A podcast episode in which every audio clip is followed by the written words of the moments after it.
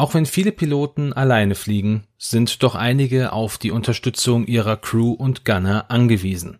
Und das selbst beim Imperium.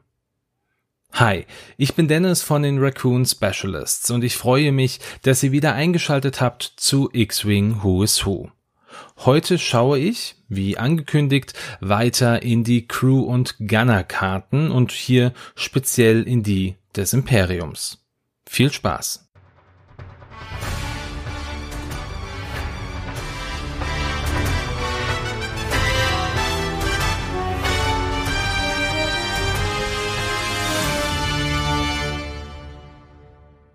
Auch hier noch der kurze Hinweis vorweg, dass ich, wie schon bei der Rebellenfolge, nicht über die Crews sprechen werde, die es in irgendeiner Form schon als Piloten gegeben hat. Möchtet ihr also etwas über die siebte Schwester oder über den fünften Bruder hören, dann hört euch die Who is Who Folgen zum TIE Advanced V1 oder zu den imperialen Karten aus den Cardpacks an. Und ein letzter Hinweis, weil es doch das ein oder andere Mal verlangt worden ist, ein Spoiler-Hinweis. Es geht hier in diesem speziellen Fall um das Buch Verlorene Welten als auch um das Buch Aftermath. Also wenn ihr dieses Buch oder diese Bücher noch nicht gelesen habt und noch lesen wollt, dann seid gewarnt, ich werde hier den ein oder anderen Spoiler zu diesen Werken rausgeben. Und dann machen wir jetzt aber den Anfang mit einer jungen Frau, die bislang in noch keinem Film oder in noch keiner Serie aufgetreten ist. Es geht um Sienna Ree. Sienna war eine menschliche Frau und wurde circa 19 Jahre vor der Schlacht von Yavin als Zwillingskind auf dem Outer Rim Planeten Jalucan geboren. Leider starb kurz nach der Geburt der Zwillingsmädchen die Schwester von Sienna. Siennas Eltern waren arm, erzogen sie aber dazu, Ehre und Loyalität zu schätzen und dies immer als erstes zu bedenken. Als sie etwa acht Jahre alt war, besuchte sie zusammen mit ihren Eltern die Hauptstadt des Planeten, da sich Großmoff Tarkin angemeldet hatte. Und während sie neugierig die TIE Fighter und die Sternenzerstörer im Orbit beobachtete, wurde sie von Kindern geärgert und provoziert. Ohne es zu wollen, kam der junge Thane Kirell ihr zu Hilfe und verteidigte Sienna, bis die Kinder durch den Großmoff selber vertrieben wurden. Sienna und Thane wurden von Tarkin für ihre Tapferkeit gelobt und beide Kinder schworen sich an diesem Tag, sich den imperialen Truppen anschließen zu können, sobald sie alt genug waren. Ab diesem Tag waren Sienna und Thane unzertrennlich und es entstand eine tiefe Freundschaft. In den kommenden Jahren übten beide an einem Flugsimulator die Taktiken des Imperiums und schafften es auch mit 16 Jahren an der Akademie angenommen zu werden. Beide wurden nach Coruscant geschickt, wo nur die besten und eifrigsten Kadetten hinkamen. Man brachte ihnen schnell bei, dass sie private oder familiäre Bindungen vergessen sollten und das Imperium immer an erster Stelle zu stehen hat. Glücklicherweise besuchten die beiden aber einige Kurse zusammen und konnten somit ihre Freundschaft aufrechterhalten. Während in den nächsten Jahren die Klassen immer kleiner wurden, gelangten Sienna und Thane an die Spitze der Klassen und obwohl es ihnen strengstens verboten war, entwickelte sich zwischen den beiden eine Liebe, die aber beide geheim hielten. Diese Beziehung endete aber abrupt, nachdem es einen Zwischenfall bei Schießübungen gab. Sienna wurde bezichtigt, Thanes Waffe manipuliert zu haben, doch da es hierfür keine Beweise gab, wurden beide Kadetten als Strafe herabgestuft, und obwohl sich beide danach noch respektvoll begegneten, vertrauten sie einander nicht mehr. Auch die Tatsache, dass beide in andere Richtungen ausgebildet wurden und somit keine gemeinsamen Kurse mehr hatten, machte eine Freundschaft wesentlich schwerer. Die komplette Situation änderte sich aber in dem Moment, als ein Mitschüler namens Fat Foslow den wir als TIE Advanced X1 Pilot kennen, im betrunkenen Zustand verriet, dass das Imperium selber für die Manipulation verantwortlich war, da man diese enge private Bindung trennen, aber keinen der beiden Top-Kadetten verlieren wollte. Dank diesem Wissens versuchten beide ihre Freundschaft und auch ihre Beziehung erneut aufzubauen. Nach ihrem Abschluss wurde Sienna zum Lieutenant befördert und Darth Vaders persönlichen Flaggschiff, der Devastator, zugewiesen. Sie war auch anwesend, als die durch Vader enttarnte Rebellin Leia Organa von Alderaan gefangen genommen wurde. Sienna selber betätigte den Traktorstrahl, der die Tente 4 in die Andockbucht zog. Zusammen mit Lieutenant Sai, die wir als Lambda-Shuttle-Pilotin kennen, sollte Sienna nach der Zerstörung des ersten Todessterns in den Trümmern nach Darth Vader suchen, der die Explosion überlebt hatte. Aufgrund der Zerstörung und des Todes vieler imperialer Führungskräfte wurde Sienna zum Lieutenant Commander befördert. Kurze Zeit später kontaktierte Thane Sienna, um ihr von den Gräueltaten des Imperiums zu berichten und dass er dies nicht mehr mitmachen könnte und das Imperium verlassen würde. Sienna, die einen Eid gegenüber dem Imperium abgelegt hatte, blieb diesem aber treu, selbst wenn sie jetzt unsicher gewesen ist. Sie wollte Thane aber eine Chance zum Leben geben und fälschte aus diesem Grund einen Bericht, in dem sie mitteilte, dass Thane sich nach der Zerstörung des Todessterns das Leben genommen hatte. Sienna stieg immer weiter im Imperium auf und wurde kurz vor der Evakuierung von Hoth auf den Supersternzerstörer Executor auf speziellen Wunsch von Darth Vader versetzt Sie koordinierte die TIE Fighter Staffel, die Han Solo im Falken durch das Asteroidenfeld verfolgte, verlor diese Staffel aber komplett. Um zu verstehen, wie die Rebellen fliehen konnten und um die Schlacht besser wahrzunehmen, sah sie sich Holo-Aufzeichnungen an und bemerkte mitten in der Schlacht Thane auf der Seite der Rebellen, was sie aber verschwieg Später brachte ein familiärer Zwischenfall Sienna und auch Thane wieder zurück auf ihre Heimatwelt und beide sprachen, stritten und liebten einander. Da aber keiner die Seiten wechseln wollte, gingen sie erneut getrennte Wege, nur um wenig später erneut aufeinander zu treffen, als Widersacher während einer Raumschlacht. Sienna, die den Befehl hatte, einen Rebellen entkommen zu lassen, ließ Thane entkommen und wurde danach nach Endor beordert. Hier erfuhr sie das erste Mal vom zweiten Todesstern. Sie war eine der anwesenden Truppen, als der Imperator erschien und nahm auch in ihrem TIE Interceptor an der Schlacht von Endor teil. Durch die Druckwelle der Zerstörung des Todessterns wurde Siennas Interceptor beschädigt und sie stürzte ab. Ihr war klar, dass Thane immer recht hatte, doch selbst nachdem sie gerettet wurde, konnte sie ihren Eid einfach nicht brechen. Als eine der wenigen imperialen Überlebenden wurde sie im Nachgang zur Schlacht von Endor zum Captain befördert und erhielt ihr eigenes Kommando.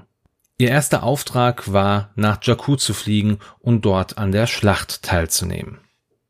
Während dieser Schlacht wurde ihr Sternzerstörer durch eine Entermannschaft der neuen Republik geentert. Der Anführer war Thane, und als sich Sienna bewusst war, dass sie verloren hatte, setzte sie einen Kollisionskurs ein, damit sie die Möglichkeit hatte, aus dem Griff des Imperiums zu entkommen, ohne aber ihren Eid brechen zu müssen. Doch kurz vor der Kollision mit dem Planeten konnte Thane sie finden, sie betäuben und sie von Bord bringen. Sienna wurde jetzt als Kriegsgefangene inhaftiert, doch Thane erklärte ihr, dass sie eine reelle Chance hatte, in der neuen Republik eine Zukunft zu haben, und er würde auf sie warten, wie lange es auch dauern würde. Das Imperium hingegen nahm an, dass Sienna tot war, und man ehrte sie post mortem mit der imperialen Tapferkeitsmedaille, und sie wurde ein Sinnbild für viele, da man annahm, dass sie im Namen des Imperiums mit ihrem Schiff untergegangen war. So viel dann zu Sienna Ree. Ihre Geschichte und der somit erste Auftritt, der war im Buch Star Wars Verlorene Welten von 2015. Und durch dieses Buch wurde sie im Übrigen auch rückwirkend in Episode 4 eine neue Hoffnung eingebunden. Schauen wir auch noch auf ihre Fähigkeit, die da heißt. Nachdem du eine Koordinationsaktion durchgeführt hast, falls das von dir koordinierte Schiff eine Fassrolle oder eine Schubaktion durchgeführt hat, darf es einen Stressmarker erhalten, um sich um 90 Grad zu drehen. Dies führe ich auf ihre Arbeit als Commander und Captain zurück. Sie befehligt Schiffe und schafft es, diese so zu positionieren, dass sie einen Vorteil haben. Leider wird aber auch bisher nur einmal erwähnt, dass sie Schiffe bewusst koordiniert hatte und diese Schiffe, die sie koordiniert hatte, die hat sie alle verloren. Als nächstes kommen wir zu einer weiteren Frau im Star Wars Universum, die eine Absolventin der Imperialen Akademie war, Ministerin Tua. Die menschliche Frau von Lothal wurde 36 Jahre vor der Schlacht von Yavin geboren und heißt mit Vornamen Maketh. Schon in jungen Jahren war Tur von der Hoffnungslosigkeit ihrer in ihren eigenen Augen rückständigen Heimat Lothal angewidert und hoffte, durch den Besuch der Imperialen Akademie sich endlich diesem lossagen zu können Ihr Eifer war enorm und sie schaffte es schnell, ihren Abschluss mit Auszeichnung zu bekommen, nur um direkt dem Imperium beizutreten. Sie kehrte nach Lothal zurück und wurde nach der Absetzung des Gouverneurs Ryder Azadi zur Ministerin ernannt und unterstand der neuen Gouverneurin Price Ihre Hauptaufgabe auf Lothal war es, die industriellen Interessen des Imperiums zu wahren und die reichhaltigen Ressourcen des Planeten zu sichern. Das war im Übrigen auch der eigentliche Grund für das imperiale Interesse an Lothal, und das war Wissen, was nur wenig Eingeweihte hatten Circa fünf Jahre vor der Schlacht von Yavin war sie an einem Deal mit einem aqualanischen Waffenhändler beteiligt, der T7 Ionendestruktoren in einer Massenproduktion herstellen sollte. Begleitet während der Verhandlungen wurde sie von C3PO und R2D2, welche Gouverneurin Price ihr zur Verfügung stellte hier begegnete sie auch zum ersten Mal Ezra Bridger und Sabine Wren sowie später auch Sepp und Kanan, die die Waffenlieferung unterbinden wollten. Ein weiteres Mal sieht man sie dann später auf der Parade anlässlich des 15. Tages des Imperiums, einem Jahrestag zum Aufstieg des Imperiums Während dieser Parade hatte sie die Ehre, den neuesten TIE-Prototypen vorzustellen, den TIE Advanced V1. Doch auch an diesem Tag wurde sie von der Crew der Ghost überrascht und überrumpelt. Als sich zu einem anderen Zeitpunkt Großmoff Tarkin einschaltete, wurde Tua mehrmals auf ihr Versagen hingewiesen und Tarkin ließ durch den Großinquisitor klarmachen, dass er keine weiteren Fehler mehr verzeihen würde Tua tat alles, was in ihrer Macht stand, um die Crew der Ghost zu finden und verhing Ausgangssperren, ließ mehr Truppen patrouillieren und führte verschärfte Personenkontrollen ein. Doch all dies brachte keinen Erfolg, und mit dem Eintreffen von Darth Vader höchstpersönlich und seinem Befehl, dass sie Tarkin aufsuchen sollte, wurde ihr klar, dass ihr Leben in Gefahr war, und sie machte das Einzige, was ihr logisch erschien, Sie verriet das Imperium und nahm Kontakt zur Ghost Crew auf. Vader und Agent Callis, die dies ahnten, wollten die Chance nutzen, um die Rebellen als Terroristen und Mörder darzustellen, indem sie die Flucht von Tour in einem Shuttle filmten, welches kurz darauf explodierte, während die Crew der Ghost anwesend war. Bei dieser Explosion starb Tour. Das Video wurde dann über das Holonet verbreitet und es schwächte den Rückhalt in der Bevölkerung gegenüber der Rebellion. So viel also zur Geschichte von Ministerin Tua. Diese hatte ihren ersten Auftritt in der Serie Star Wars Rebels hier in der ersten Folge nach der Pilotfolge mit dem Namen Gefährliche Ware. Sie findet auch in den verschiedensten Büchern und Comics zur Serie einen Platz. Ein kleiner Funfact noch an dieser Stelle. In einem ersten Entwurf der Folge Die Belagerung von Lothal, in der Tua getötet wird, sollte es eigentlich Gouverneurin Price sein, die getötet wird und Tua hätte zur neuen Gouverneurin ernannt werden sollen. Tuas Fähigkeit im Spiel ist die folgende. Zu Beginn der Kampfphase, falls du beschädigt bist, darfst du eine rote Verstärken-Aktion durchführen. Leider finde ich keinen wirklichen Grund für ihre Fähigkeit und gehe davon aus, dass dies wirklich eine rein spielmechanische Entscheidung war. Und jetzt springen wir in der Zeit einige Jahre weiter und befinden uns auf dem zweiten Todesstern, wo Darth Vader von unserem nächsten Crewmitglied begrüßt wird, Moff Jejerot. Tian Jejerot war ein männlicher Mensch, der circa 35 Jahre vor der Schlacht von Yavin auf Tinnel 4 geboren wurde. Er stammte aus einer sehr wohlhabenden Familie und studierte schon in jungen Jahren an einer Hochschule für Ingenieurwesen.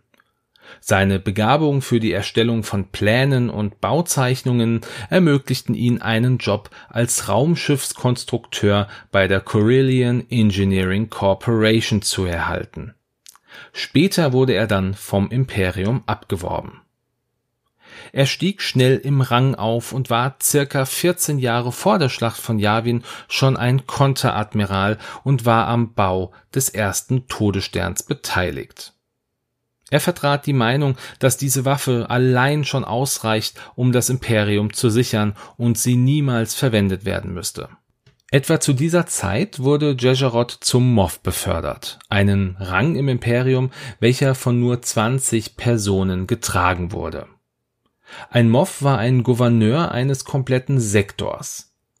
Die Anzahl war eine durch den Imperator festgelegte Zahl und die Moffs mussten sich vor dem Regierungsrat und dem Imperator selber verantworten nach dem Verlust des ersten Todessterns wurde Jejerot damit beauftragt, den Bau und die Fertigstellung des zweiten Todessterns zu beaufsichtigen und wurde aufgrund der Geheimhaltung dieses Projektes zum Direktor der imperialen Energiesysteme ernannt. Er änderte Entwürfe des zweiten Todessterns und veranlasste, dass die Abluftöffnungen schwerer gepanzert waren, damit die Katastrophe von Yavin nicht noch einmal passieren konnte. Was ihm aber nicht bewusst war, ist die Tatsache, dass es nicht die Abluftöffnungen selber, sondern eine Manipulation daran war, die Galen Erso eingebaut hatte. Ein viel größeres Problem waren aber eher die Budgetkürzungen sowie die Versorgungsengpässe und der Mangel an fähigen Bauarbeitern, die zu Verzögerung führten, die weder Vader noch der Imperator akzeptierten. Als Vader den zweiten Todesstern besuchte, wollte Jejerot ihn auf seine Seite holen, indem er einen detaillierten Bericht vorbereitet hatte, doch Vader hatte daran kein Interesse und teilte ihm mit, dass der Imperator persönlich kommen würde, um die Fertigstellung zu beaufsichtigen. Getrieben von der Angst veranlasste er längere Schichten und verdoppelte die Bemühungen, schaffte es aber nicht bis zur Ankunft des Imperators die Raumstation komplett fertigzustellen. Während des Angriffs der Rebellen gegen Ende von Episode 6 ist es Jejerot, der von Palpatine den Befehl bekommt, auf eines der Großkampfschiffe der Rebellen zu feuern. Als die Rebellen es schafften, den zweiten Todesstern zu zerstören, starb auch Jejerot. In einer gelöschten Szene von Rückkehr der Jedi-Ritter befiehlt der Imperator, den Mond von Endor mit einem Schuss des Todessterns zu zerstören. Jejerot soll diesen Befehl ausführen, aber er hat enorme Bedenken, tut aber am Ende wie ihm geheißen und lässt den Todesstern ausrichten. Doch kurz vorher wird die Station zerstört. Generell hinterlassen die gelöschten Szenen den Eindruck, als würde Jejerot mehr als nur ein Moff sein und direkter dem Imperator dienen. Das kommt in einer Szene sehr klar zum Vorschein, in der er Vader abhält, den Imperator aufzusuchen und beinahe durch einen Machtwürgegriff getötet wird. Noch ein kleiner Fun Fact an dieser Stelle. In der Special Edition von Das Imperium schlägt zurück sieht man, nachdem Vader gegen Luke gekämpft hat, diesen mit einem Shuttle in einem Hangar landen und hier steht Jajarot als Begrüßung vor ihm. Diese Szene wurde aus dem Archivmaterial von Rückkehr der Jedi-Ritter in die Special Edition von Episode 5 Das Imperium schlägt zurück eingebaut. Und das kann man sehr gut bei einer Stunde 56 Minuten und 4 Sekunden sehen.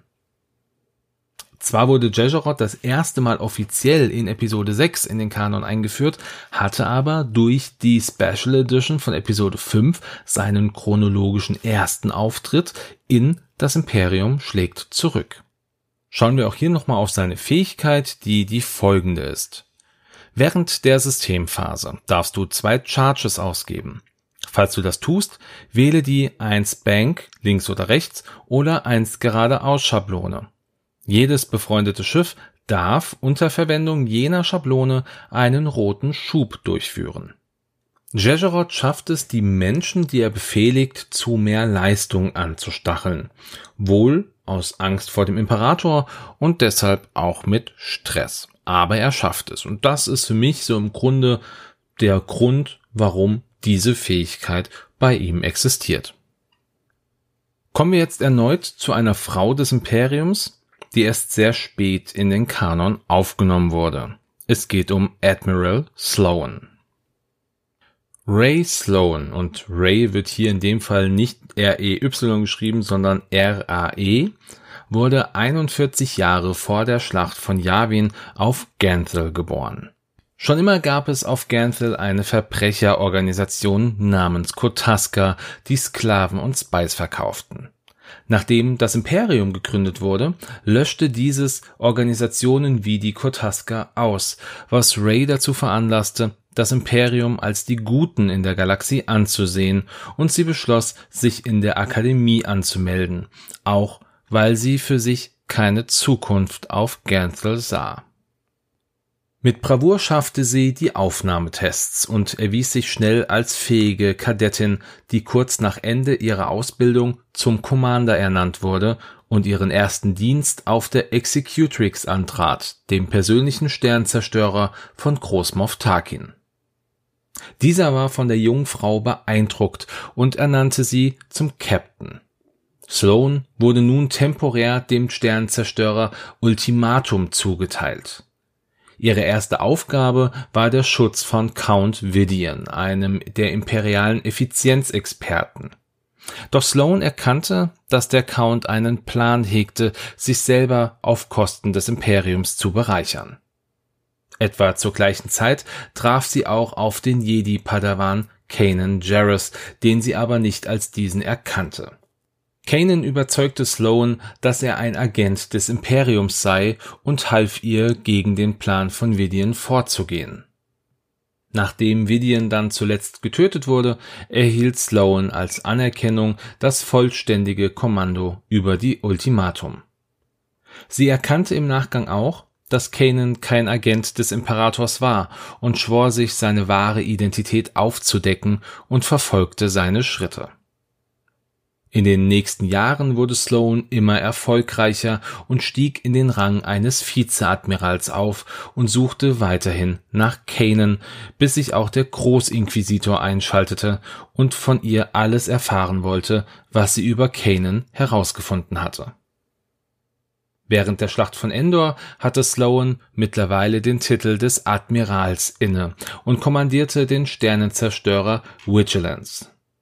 Sie verfolgte die Schlacht über dem Mond von Endor und gab den Befehl zur Zurückhaltung, damit sich die Rebellen selber zerstören würden. Als sie jedoch erfuhr, dass der Schildgenerator auf dem Mond deaktiviert wurde, der Supersternzerstörer mit Admiral Piet an Bord zerstört wurde und sie keinen weiteren Kontakt zum Imperator mehr hatte, wusste sie, dass die Schlacht verloren war und befahl als jetzt ranghöchste Offizierin den sofortigen Rückzug in das Anai-System. Einige Monate später berief Sloan eine Sitzung der ranghöchsten imperialen Offiziere ein, um über die Zukunft des Imperiums zu sprechen dieses Treffen wurde jedoch durch die Neue Republik unterbrochen, die ihre Informationen zu diesem Treffen von Gallius Rex hatten, einem Flottenadmiral des Imperiums, der dadurch die Spreu vom Weizen trennen wollte. Sloan, die diesen Angriff nur knapp überlebte, wurde kurz darauf zum Großadmiral ernannt und so zur Führerin der imperialen Flotte doch Rex hatte ganz andere Pläne und beschuldigte Sloan inmitten von Friedensverhandlungen, die man mit der neuen Republik führte, einen Angriff auf genau dieses durchgeführt zu haben. Sloan wurde zur Flucht gezwungen und traf zu einem späteren Zeitpunkt erneut auf Gallius Rex. Dieser Zeitpunkt war die Schlacht von Jakku, in der sie ihn auch tötete. Da sie jetzt die letzte wirkliche Anführerin des imperialen Restes war, floh sie mit diesem in die unbekannten Regionen der Galaxie. Mit ihr flohen auch Brindle und Armitage Hux und zumindest Armitage kennen wir aus Episode 7, 8 und 9. Sloan plante nun, das Imperium erneut aufzubauen und all die Fehler, die der Imperator gemacht hatte, nicht mehr zu machen. So wurde Sloan auch eine der ersten Gründungsmitglieder der Ersten Ordnung. Einige Jahre später sprechen Captain Cardinal und der junge Hux über Sloan, und Hux meinte nur, dass es egal wäre, was Sloan tun würde, da sie eh nicht da wäre. Es ist zwar noch nicht ganz klar, aber man kann davon ausgehen, dass Sloan im Laufe der Zeit gestorben ist. Wie, wann und wo ist aber noch nicht kanonisch festgehalten. Sloan wurde durch das Buch Star Wars eine neue Dämmerung von 2014 in den Kanon aufgenommen. Das ist das Buch, in dem sie auf Kanan trifft. Später ist sie dann auch Teil der Aftermath-Trilogie von 2015 bis 2017. Eine Ungereimtheit gibt es bei ihren Titeln. Im Videospiel Star Wars Battlefront 2 wird Sloan als Vizeadmiral bezeichnet, während die Aftermath-Bücher, die sich zeitlich überschneiden, Sloan als Admiral bezeichnen. Aktuell geht man davon aus, dass die Erwähnung als Vizeadmiral ein Fehler von EA und DICE war. Auch hier noch ein Blick auf ihre Fähigkeit. Nachdem ein anderes befreundetes Schiff in Reichweite 0 bis 3 verteidigt hat, falls es zerstört ist, erhält der Angreifer zwei Stressmarker. Solange ein befreundetes Schiff in Reichweite 0 bis 3 einen Angriff gegen ein gestresstes Schiff durchführt, darf es einen Angriffswürfel neu werfen. Im Grunde könnte es einfach daran liegen, dass sie ein Admiral ist und somit ein großes taktisches Talent innehat. Eine wirkliche Erklärung hierfür konnte ich aber leider nicht finden. Und jetzt schauen wir zuletzt auf einen, der eine unglaubliche Macht im Imperium hatte. Großmoff Tarkin. Wilhof Tarkin war ein männlicher Mensch, der 64 Jahre vor der Schlacht von Yavin auf dem Dschungelplaneten Eriadu geboren wurde. Obwohl er in eine reiche und wohlbehütete Familie geboren wurde, wurde er schon früh zur Vorsicht vor Piraten und Plünderern, aber noch mehr zur Vorsicht vor den Tieren im Dschungel erzogen. Er genoss eine Art militärische Erziehung, welche im Alter von 16 auch in Richtung Taktik und Pilotenfähigkeit weiterentwickelt wurde. Tarkin schloss sich einer Organisation namens Outland Region Security Force an, die während der Abwesenheit des republikanischen Militärs für die Sicherheit von Eriadu zuständig war das erste Mal machte er sich einen Namen, als er die taktischen Muster einer Piratengruppe namens Canars Marodeure entschlüsselte und es schaffte, das Schiff der Piraten zu kapern und es langsam in eine Sonne zu lenken, so dass die komplette Besatzung des Schiffs starb. Nach dieser Zeit ging Tarkin auf eine Raumfahrerakademie und traf dort während seiner Ausbildung auf den Senator von Naboo, Chief Palpatine. Dieser riet ihm, in die Politik zu gehen, was Tarkin aber zunächst nicht in Betracht zog. Doch als er feststellte, dass die Konflikte in der Galaxis nicht nur militärisch bestanden, sondern auch durch die Politik, beschloss er doch endlich dem Rat von Palpatine zu folgen. Dieser half ihm, zum Gouverneur von Eriadu zu werden. Später wurde Tarkin mehrfach von Doku angesprochen, um sich den Separatisten anzuschließen. Doch Tarkin wollte Palpatine loyal bleiben. Was er nicht wusste ist, dass Palpatine selber Doku geschickt hatte, um die Loyalität von Tarkin zu testen. Mit dem Beginn der Klonkriege wurde Tarkin schnell zum Offizier der militärischen Streitmächte der Republik und arbeitete mit Kanzler Palpatine zusammen. Da er aber nicht Gouverneur und Offizier gleichzeitig sein konnte, schied er aus dem Amt aus, behielt aber den Titel weiter inne. In der Serie Star Wars The Clone Wars sehen wir Tarkin als Captain eines Jedi-Kreuzers unter dem Kommando von Jedi-Meister Evan Peel. Während einer Mission zur Sicherung der Nexus-Hyperraumroute wurden sie von Separatisten überfallen und gefangen genommen. Hier traf Tarkin das erste Mal auf die Jedi-Ritter Anakin Skywalker und Obi-Wan Kenobi sowie auf den Padawan Ahsoka Tano.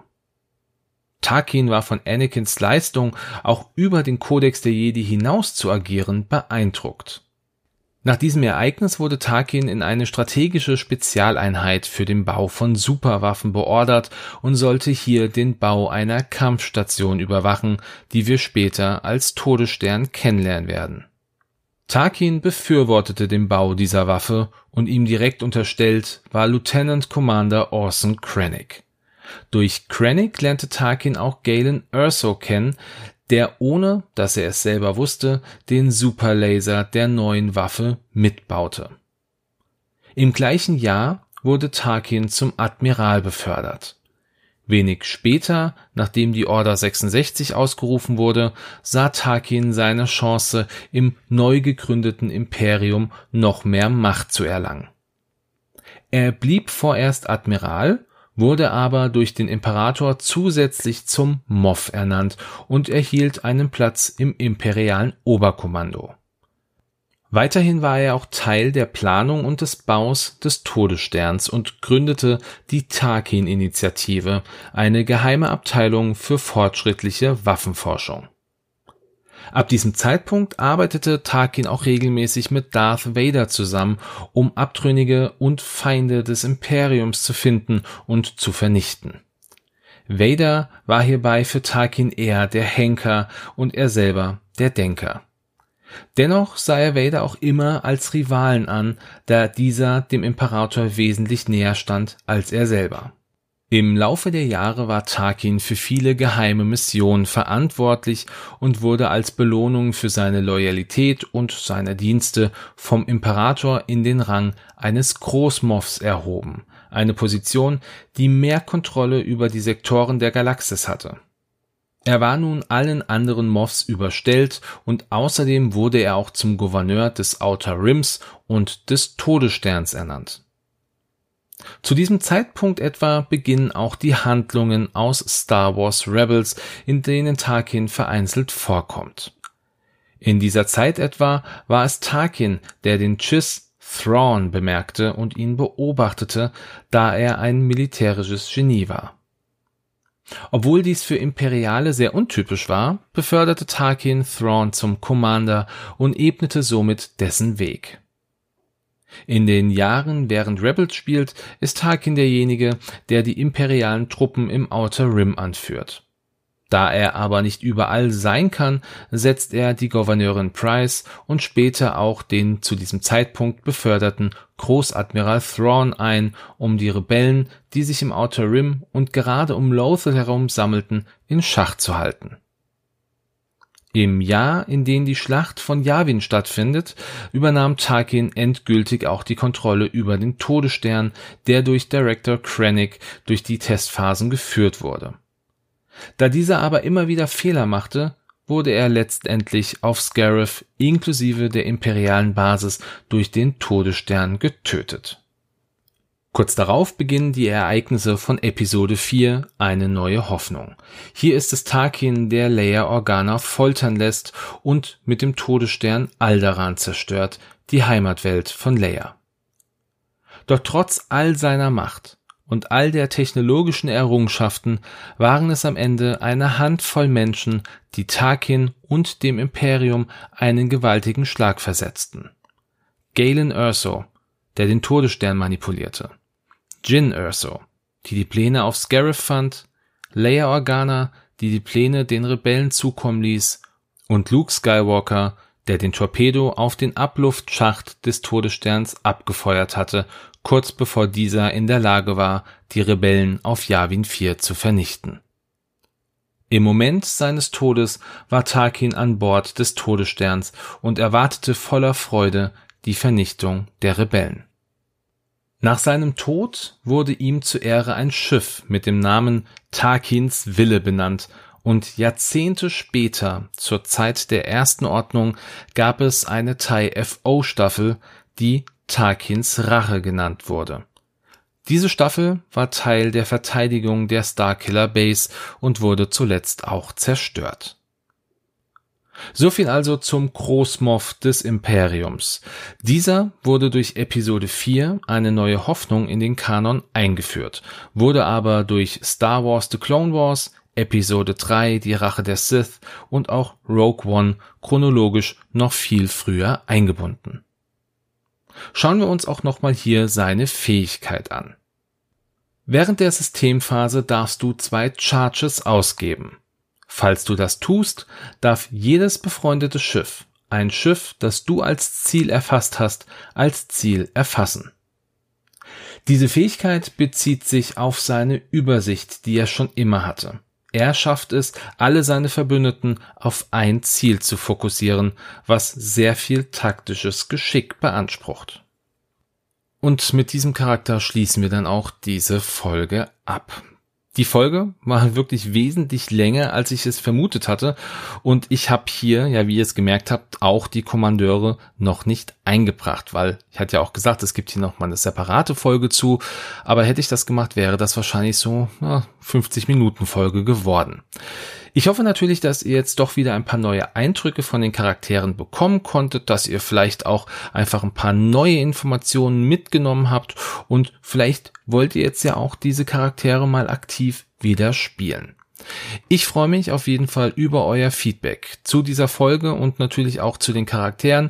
Und wenn ihr Fragen habt oder sonstiges, dann schreibt mir gerne auf den üblichen Kanälen Facebook, auf den Discord-Channels von Games on Tables oder der Selbsthilfegruppe. Ihr findet mich im Grunde dort überall. Und ansonsten wünsche ich euch an dieser Stelle, wie immer, einen schönen Sonntag, einen guten Start in die Woche oder einen schönen Tag, wann auch immer ihr diese Folge hört.